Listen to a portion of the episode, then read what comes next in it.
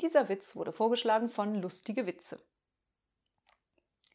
Sagt der Ehemann zur Blumenverkäuferin, 100 Rosen bitte. Mein Gott, was haben Sie denn angestellt?